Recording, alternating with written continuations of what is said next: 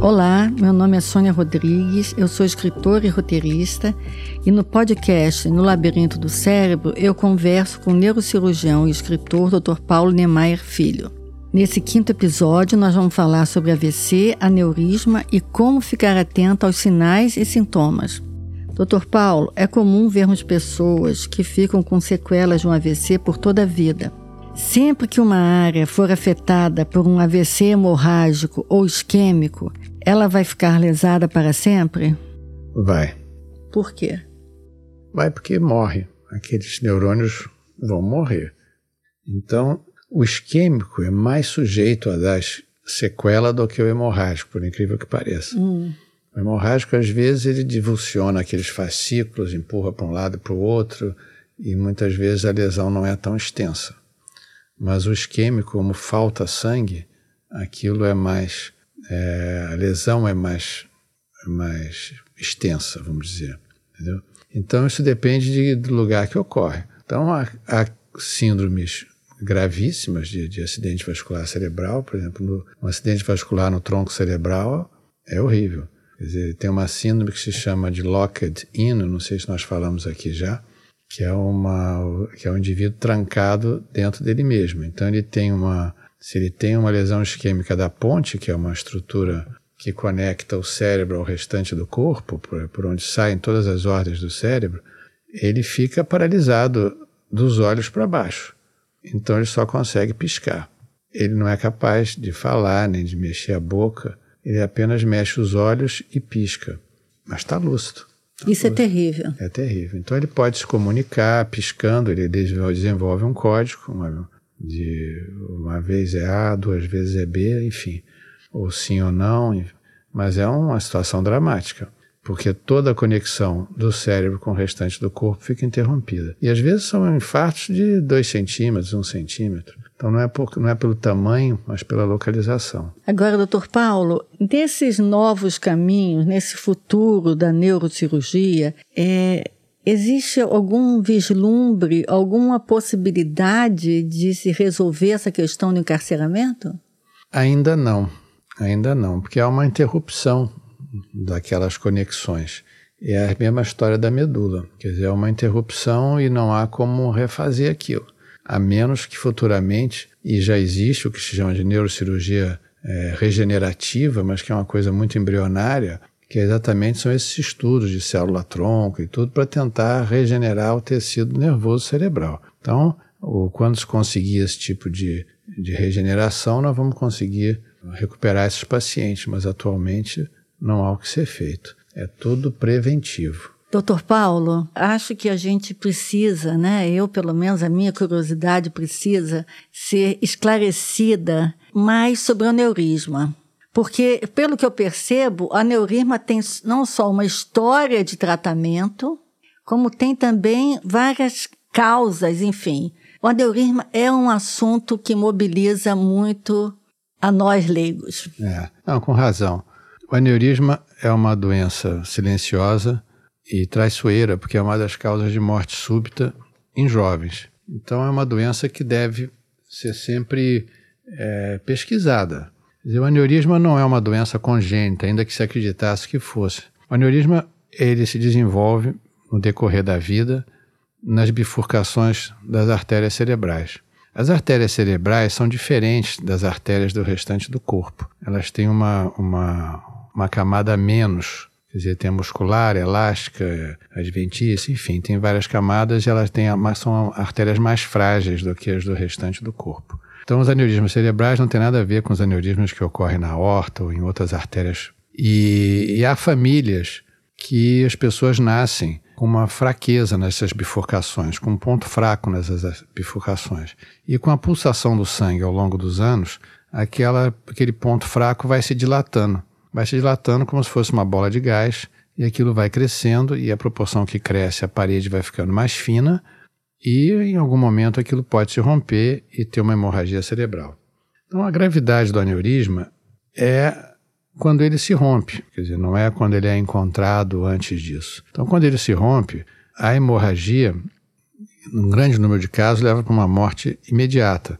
E se nós fizermos, quer dizer, isso é uma estatística é, americana, uma estatística de, de um, um, país que tem uma medicina muito, muito boa. É, se nós juntarmos todos os doentes que tiveram hemorragia de aneurisma, em 30 dias, 50% desses doentes terão falecido. Dos 50 sobreviventes, 30 terão uma sequela grave. Então, só 20% é que vai ficar bem para poder operar e ainda ter os riscos do tratamento para poder ficar bem. Então, é uma doença terrível quando sangra. E por isso é que tem que ser investigada como check-up. Não há razão para não se pesquisar aneurisma nos exames que se faz de check-up, exames preventivos. Porque quando se encontra um aneurisma antes dele sangrar, o risco é apenas do tratamento, que é um risco de 5%, como seria qualquer outra cirurgia. Seja por cateterismo, seja por cirurgia aberta, o risco é de 5%. Então, eu sempre defendo muito que o que deva-se fazer uma angiorressonância é, como check-up. Quer dizer, as pessoas que fazem check-up não têm razão para fazer do pescoço para baixo. Tem que incluir nos seus exames um exame de angiorressonância, que é um exame que pode ser feito sem contraste em 15 minutos num aparelho de ressonância magnética. E se o aneurisma for um aneurisma grande, deve ser tratado. E se for um aneurisma de 2, 3 milímetros, ele pode ser acompanhado. Agora, é a única chance de se sair dessa estatística de 50% de mortalidade. E, então, sempre que há um, alguém, que, uma família em que alguém teve um aneurisma, essa família, então, nem pensar, todos têm que fazer, todos os parentes diretos têm que fazer uma angiorressonância, porque a incidência de aneurisma é seis vezes maior que na população normal. Então, é uma doença traiçoeira que não dá sintomas apenas na hora que rompe. E quando rompe, a, o, o, paciente refere àquela dor de cabeça súbita, como se fosse acender uma lâmpada, uma coisa súbita, como se fosse um soco na nuca. E muitas vezes acompanhado de vômitos, e se a hemorragia for muito volumosa, tem perda de consciência. Muitas vezes a hemorragia é pequena, e o paciente tem aquela dor na nuca, que ele às vezes refere como alguma coisa escorrendo quente pela nuca, e isso se confunde com com dor cervical, por artrose, não é raro que o doente vai fazer uma radiografia da cervical, e aquilo é um aviso, como tem no acidente vascular isquêmico, é um aviso. E se ele perde esse aviso, dali um dia ou dois pode vir uma hemorragia volumosa. Mas essa ressonância magnética, anjo-ressonância, deve ser feita uma vez na vida? Quer dizer, se não, não tem aneurisma, não vai ter mais, né? Não, não, pode surgir. Eu acho que eu acho que não tem um tempo definido, mas como o aneurisma não surge de um dia para o outro, eu diria que pelo menos a cada 5, 10 anos deveria fazer uma angiorressonância, não precisa ser todo ano. Mas acho que de tempo em tempo faz. Quem tem história familiar, então, eu faria de 5, 5 anos, para ver se alguma coisa surgiu. E você pode não ter um aneurisma hoje e surgir aos poucos ele vai crescendo. Então não é um exame que precisa ser feito toda hora, mas uma vez ou outra eu acho que tem que ser feito. Muito interessante isso. É. E quando você opera um aneurisma que nunca sangrou, o doente fica, se for por cateterismo, ele fica de um dia para o outro no hospital. Se for cirurgia, ele fica uns dois, três dias. E quando rompe, se ele não morrer, ele vai ficar um mês internado no CTI. Então, é uma doença gravíssima e muitas vezes com sequelas graves, não do aneurisma em cima si, da hemorragia que ele provocou. Então é uma doença que tem que ser tratada profilaticamente, tem que ser encontrado antes do sangramento. E isso só tem um jeito, é incluir esse exame nos check-ups. Então, incluir o, o, a ressonância, a angiorressonância no check-up, de certa forma, também é um novo caminho, né? Também faz parte de uma nova abordagem da neurocirurgia? Não, não diria isso. Eu acho que é um progresso da, da neuroimagem. Quer dizer, esse problema de fazer o exame cerebral profilático, preventivo, check-up, isso é cultural, não é só um problema brasileiro. E eu comecei a falar muito nisso há uns 30 anos atrás, quando eu tive um doente que teve um câncer de estômago. Ele operou, correu muito bem, ficou e resolveu fazer um check-up em Nova York, que era o centro da oncologia, foi para o Memorial Hospital. Então não tinha nenhuma dificuldade financeira, nem do doente, nem do hospital. E ele fez um check-up completo, do pescoço para baixo não tinha mais nada, voltou para o Brasil. Um mês depois teve uma crise convulsiva, fez uma tomografia, na época não tinha ressonância, e tinha um tumor enorme que já estava ali há muito tempo. E eu então o operei. Então a partir dali foi que me, me, me, veio essas na cabeça. Por que não fazer uma tomografia? Era um exame tão simples. É que antes os exames cerebrais eram exames agressivos, tinha que injetar contraste na carótida, tinha que injetar ar na espinha, no, na coluna, para subir o ar para o cérebro. Eram exames invasivos, então você não podia fazer isso como check-up. Mas a partir da tomografia não tinha mais razão para não, não se incluir. Então ele foi para os Estados Unidos e lá também não foi feito. Quer dizer, é uma coisa cultural de uma geração que aprendeu assim, que não se faz exame cerebral. Então isso vem mudando. Eu acho que as gerações mais novas, mais jovens de médicos já vêm com a cabeça um pouco diferente, porque a ressonância é um exame que não tem nem radiação, não precisa de contraste para fazer esse exame e é apenas cultural mesmo, é de você entender que tem que incluir o cérebro no restante do, da investigação. Impressionante esse caso, viu? Desse, desse paciente. E o tumor era onde? Era na base do crânio, era um tumor benigno, que não tinha relação com o câncer dele, mas era enorme e que teve que ser operado. Quer dizer, um tumor que já estava crescendo ali há alguns anos. Quer dizer, então ele fez um check-up lá da barriga de, do pescoço para baixo, se teria sido encontrado se ele tivesse feito. Então, isso é pelo mundo afora, quer dizer, as pessoas têm um certo receio de mexer com o cérebro, de investigar, não sei. Mas o fato é que eu falo muito nisso e cada vez mais nós estamos encontrando é, aneurismas assim. Agora, uma outra coisa é um sinal.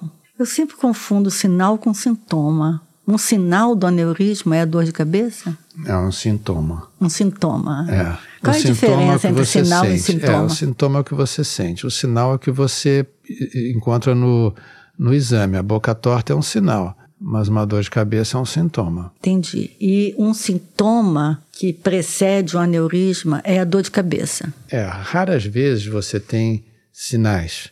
Quer dizer, dependendo da posição do aneurisma, ele às vezes pode comprimir o nervo óptico, a pessoa começar a perder a visão, vai investigar, tem um aneurisma grande comprimindo o nervo óptico. Ou pode, às vezes, ter uma queda da pálpebra. Então, isso, às vezes, é um sinal que alerta para a presença de um aneurisma. E aí o aneurisma não sangrou, ele está agindo ali como uma, uma estrutura que está comprimindo a outra, o aneurisma está comprimindo o nervo. Mas, de uma maneira geral, o diagnóstico é feito quando sangra. Então, quando sangra é aquela dor de cabeça, como eu descrevi, intensa, súbita, súbita. Isso faz uma diferença grande. Quando o doente te diz, não, a dor foi aumentando aos poucos, aí eu tomei um remédio, não melhorou e foi piorando, você já sabe que não é aneurisma. Porque o aneurisma é uma dor súbita. Na hora que rompe, vem aquela dor súbita, como se fosse um, um soco na, na nuca. Muito interessante. Quer dizer, muito interessante, assim, muito apavorante, é, né? É, sem dúvida. Agora, não tem o que fazer, o que prevenir, né? Tem é, o que na prevenir. realidade, é, a gente sabe das doenças que podem aumentar o risco de um ou de outro, né? Quer dizer, na realidade, um, o acidente vascular cerebral não é uma doença do cérebro, é uma doença das artérias, do sistema cardiovascular. Então, é, é o tecido cerebral está muito bem, quem está doente são as artérias que se entopem ou que se rompem. Então, a mesma prevenção que se faz para o infarto do coração é o que se faz para o infarto do cérebro. Em geral, quem tem doença cardíaca tem um risco maior de ter um AVC, porque a doença está nas artérias. Então, essa artéria que entupiu no cérebro poderia ter entupido no coração, ou no rim, em qualquer lugar. Na perna? Na perna. Então, se a pessoa é diabética, hipertensa e tem essas doenças crônicas e tem um maior risco de, uma, de, uma, de um distúrbio circulatório, esse distúrbio pode ser no coração ou no cérebro. E há uma grande incidência de, de, de que os dois ocorram se em algum momento da vida, não simultaneamente, mas quem teve um infarto cardíaco tem um risco também de ter um AVC e vice-versa. Então, a doença não é do tecido cerebral, é das artérias. E a prevenção é da doença, das doenças que podem provocar isso. Interessante. Quer dizer que o encarceramento, inclusive, porque o encarceramento ocorre por um AVC. Exatamente. Quer dizer, a artéria se entope, falta nutrição ao tecido cerebral, não tem glicose, não tem oxigênio, o tecido morre. E se morrer ali no tronco? É, se morrer no tronco ou em qualquer lugar do cérebro, é um tecido que foi amputado. É como perder um dedo. Aquilo não cresce. Mas o encarceramento é um tipo de. É, é, é uma síndrome. A gente chama de encarceramento o resultado desse AVC. Dizer, ele teve um. Ele ficou, ele ficou preso dentro dele mesmo. A gente. É, nesse nível a gente chama de encarceramento. Mas não acontece em qualquer lugar, né? Não, é só ali na ponte. É uma coisa muito caprichosa E é um, são acidentes pequenos, de, dizer, de poucos, um centímetro, dois centímetros já pode dar um encarceramento. E é, a pessoa que tem um AVC dessa gravidade, isso seria prevenido de alguma forma? Poderia é, ser prevenido? Poderia, de algum... poderia, como qualquer AVC, poderia ser prevenido, mas a gente nunca sabe quando vem.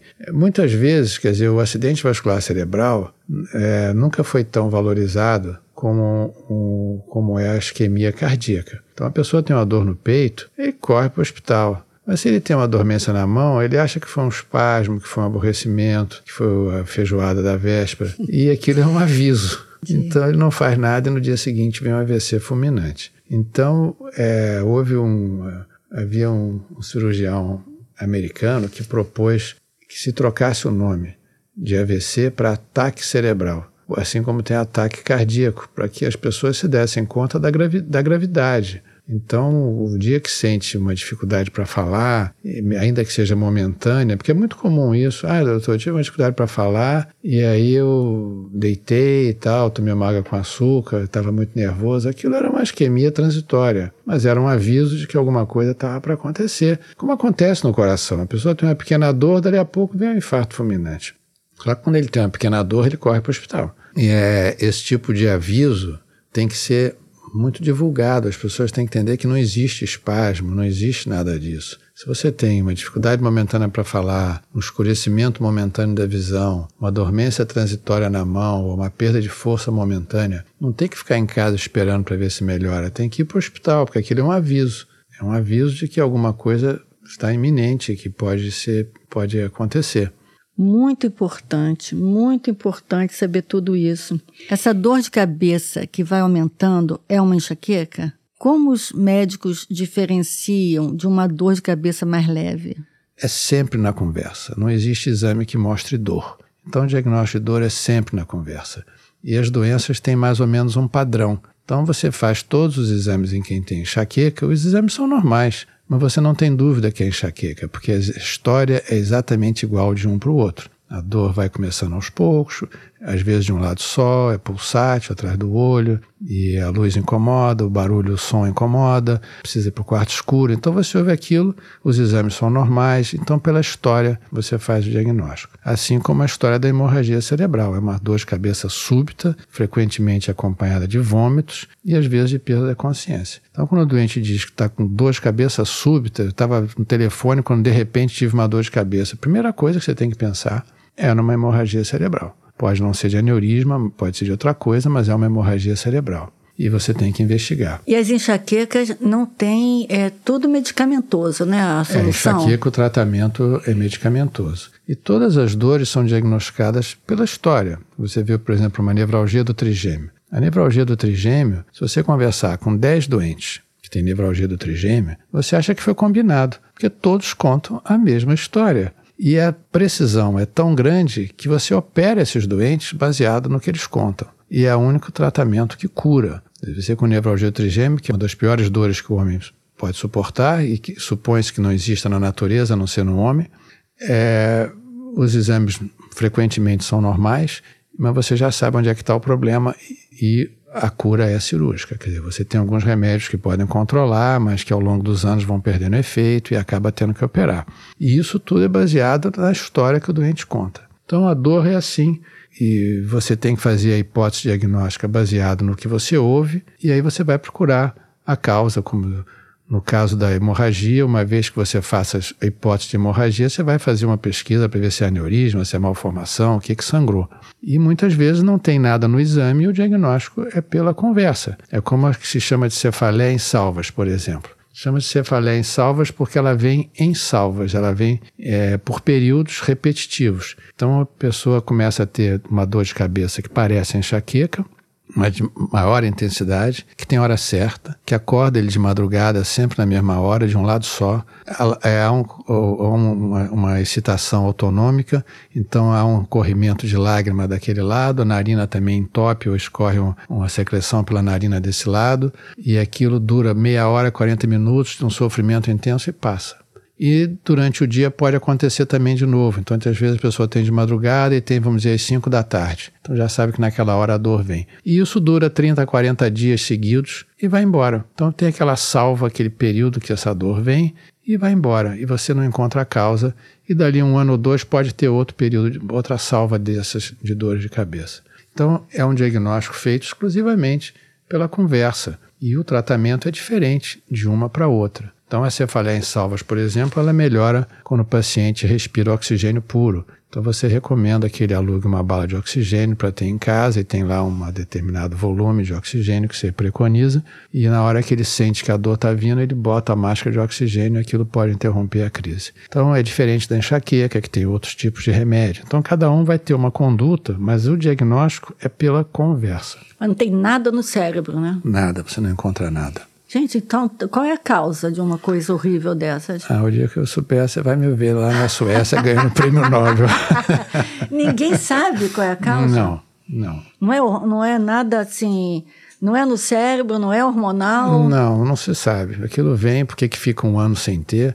E há casos de exceção que duram mais tempo, enfim, acaba às vezes tendo até um tratamento cirúrgico para desnervar e tal. Mas a origem não se sabe. A enxaqueca a gente sabe que é uma doença familiar. Então, raramente você vê uma enxaqueca de alguém que seja isolado na família, pode ser o primeiro, mas na grande maioria dos casos tem história familiar. Então, a pessoa tem enxaqueca, o irmão pode ter, ou o pai, ou a avó tinha. Tem sempre mais alguém que teve enxaqueca na família. Então, a enxaqueca é uma doença familiar e que também, é, enfim, não se sabe exatamente o que que desencadeia, mas é uma doença familiar e bastante incapacitante para as pessoas que têm de uma maneira severa. Esse foi o quinto episódio do podcast No Labirinto do Cérebro, entrevistando o Dr. Paulo Niemeyer Filho sobre AVC, aneurisma e como ficar atento aos sinais e sintomas. Entrevistas por Sônia Rodrigues, pesquisa adicional de Clara Henriques. Produção do estúdio Rastro e patrocínio exclusivo da General Electric Healthcare. No próximo episódio, o Dr. Paulo falará sobre os novos caminhos para a neurocirurgia. Não percam!